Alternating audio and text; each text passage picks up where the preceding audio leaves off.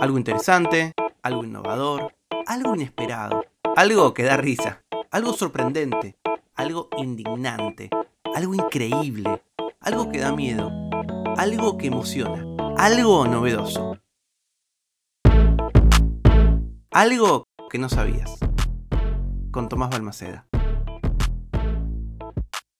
Los antiguos romanos fueron los primeros en dividir las horas en minutos y segundos. Por eso, estas palabras provienen del latín. Dividían cada hora en 60 porciones más chicas, que llamaban pars minuta prima o primera parte pequeña, de donde se impuso el término minuto. A su vez, partían esos minutos en 60 pedacitos más chiquitos, que llamaron pars minuta secunda o segunda parte más pequeña, de donde viene la palabra segundo. Esto tiene que ver con la herencia que está presente en un montón de aspectos de la cultura occidental, de la cultura hebrea, que sabía, sentía, consideraba que el número 12 era un número sagrado. Por eso se decidió dividir a las horas del día, desde que sale el sol hasta que cae el sol, en 12.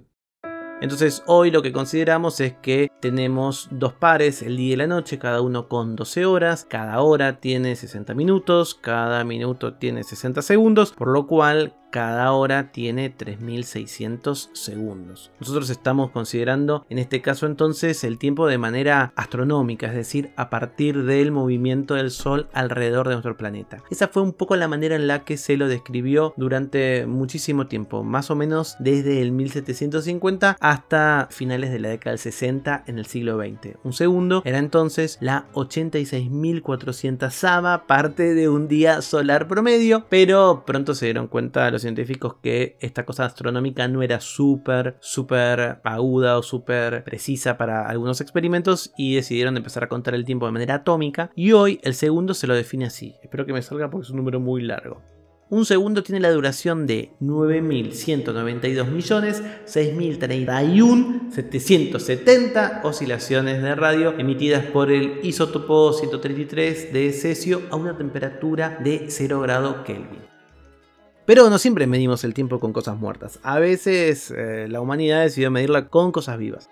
Por ejemplo, en una de las paredes de la tumba de Tutankamón, el faraón del siglo XVIII de la dinastía de Egipto, tiene 12 monos babuinos que representan el paso de las horas el día y de la noche. ¿Por qué? Porque los antiguos egipcios, muy inteligentes ellos, se habían dado cuenta de que este animal tenía la particularidad de que hacía pis más o menos una vez por hora es decir, orinaba de manera regular, y decidieron utilizar su vejiga como un reloj.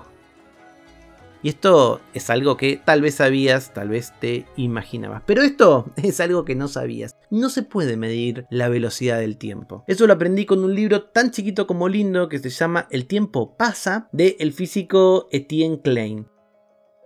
Etienne hace un pequeño ensayito en este libro y luego responde preguntas. Esta es una pregunta que le hicieron y que me atrajo su respuesta.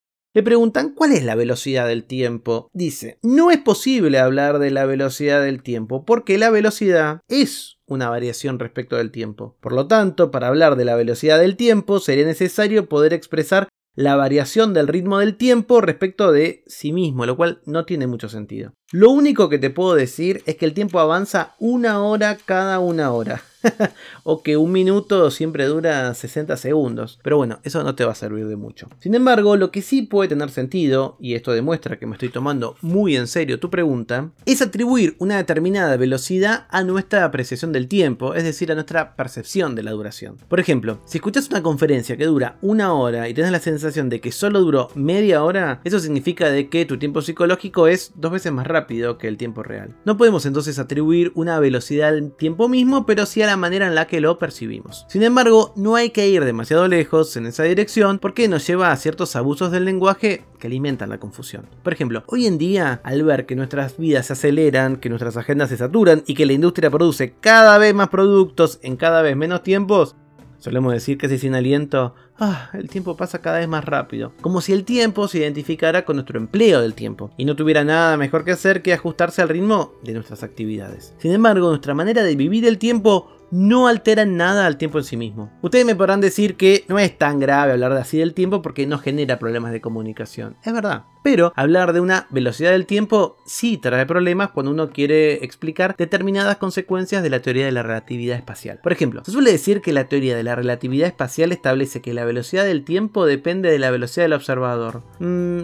sin embargo, esta fórmula es engañosa por dos motivos. Primero, porque afirma que el tiempo tiene una velocidad, lo que, como acabamos de ver, no tiene sentido. Segundo, porque deja entender que solo existiría un tiempo, el mismo para todos, pero elástico, es decir, con una velocidad que varía de un observador a otro. Cualquier persona que lee esta formulación de manera ingenua pensará entonces que si, por ejemplo, le lleva dos horas leer un libro en su cuarto, le llevará un tiempo diferente, medido por su reloj, leer un libro del mismo tamaño, pero en una nave espacial que viaja a 150.000 km por segundo. Pero no es así. Bueno, de cualquier manera le llevaría dos horas terminarlo. Porque el movimiento es como nada, como decía Galileo en sus diálogos, que luego fueron retomados por Einstein. Cuando un observador está en movimiento rectilíneo y uniforme, es como si no estuviera en movimiento. La única diferencia con la física newtoniana es que cuando esa persona vuelva de su viaje, su reloj no estará sincronizado con el de aquellos que se quedaron en la Tierra. Porque, según la teoría de Einstein, cada observador tiene su propio tiempo, que, como su nombre lo indica, es propio. En este marco, cambiar de sistema de referencia, es decir, pasar del punto de vista de un observador al de otro observador, no significa ni aumentar ni disminuir la velocidad de un tiempo único que le sería común a los dos, sino simplemente pasar de un tiempo propio a otro tiempo propio, aunque radicalmente distinto. No por ello ocurre más rápido que lo anterior. En otras palabras, en la teoría de la relatividad, lo que es universal no es el tiempo en sí mismo, sino el hecho de que todo observador posee uno que le es propio. Y esto es algo que no sabías. No podemos medir la velocidad del tiempo. La data la saqué de este libro que sacó en 2020 Capital Intelectual. Se llama El tiempo pasa y es de Etienne Klein. Si sabías algo que el resto de los mortales no sabemos, me lo puedes contar en hola.tomasbalmaceda.com. Algo que no sabías es una producción de Blick Studios. Idea y realización, Tomás Balmaceda. Edición y tratamiento del sonido, Andrea Kukier. Música original, Vlad Gluschenko.